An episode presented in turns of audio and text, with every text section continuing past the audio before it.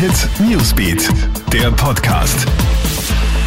Hey, ich bin Michaela Mayer und das ist ein Update für den Montagabend. Die Zahl der Coronavirus-Infektionen in Österreich ist weiter angestiegen. Aktuell gibt es 3924 bestätigte Fälle. Das ist im Vergleich zu gestern ein Anstieg von 20 Prozent. Landesweit sind bisher über 23.400 Testungen durchgeführt worden. Die Zahl der Tests in Österreich soll weiter erhöht werden, sagt Gesundheitsminister Rudolf Anschober. Flächendeckende Tests wird es laut ihm aber nicht geben. Im Kampf gegen die Ausbreitung des Coronavirus werden unterdessen erstmals in der Geschichte Teile der Miliz einberufen. Konkret werden 3000 Frauen und Männer im Mai ihren Dienst antreten. Das sind 10 Prozent aller Milizsoldaten. Sie sollen während der Corona-Krise helfen und unterstützen, sagt heute Verteidigungsministerin Claudia Tanner.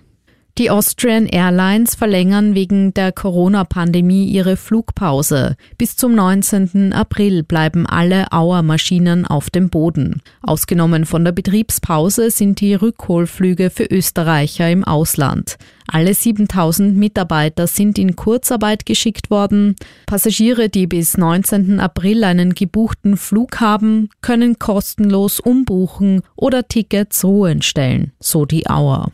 Sportminister Werner Kogler plädiert jetzt aufgrund der Coronavirus-Pandemie für eine Verschiebung der Olympischen Spiele in Tokio. Und zwar im Sinne der Gesundheit aller Teilnehmer, Betreuer und Zuschauer. Kogler begrüße den mutigen Schritt von Kanada.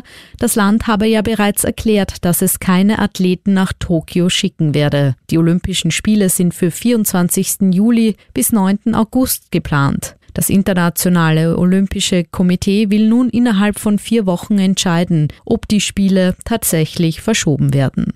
Alle Updates zur Coronavirus-Situation gibt's für dich im Kronehit Newsbeat, online auf kronehit.at und in unseren täglichen News-Podcasts.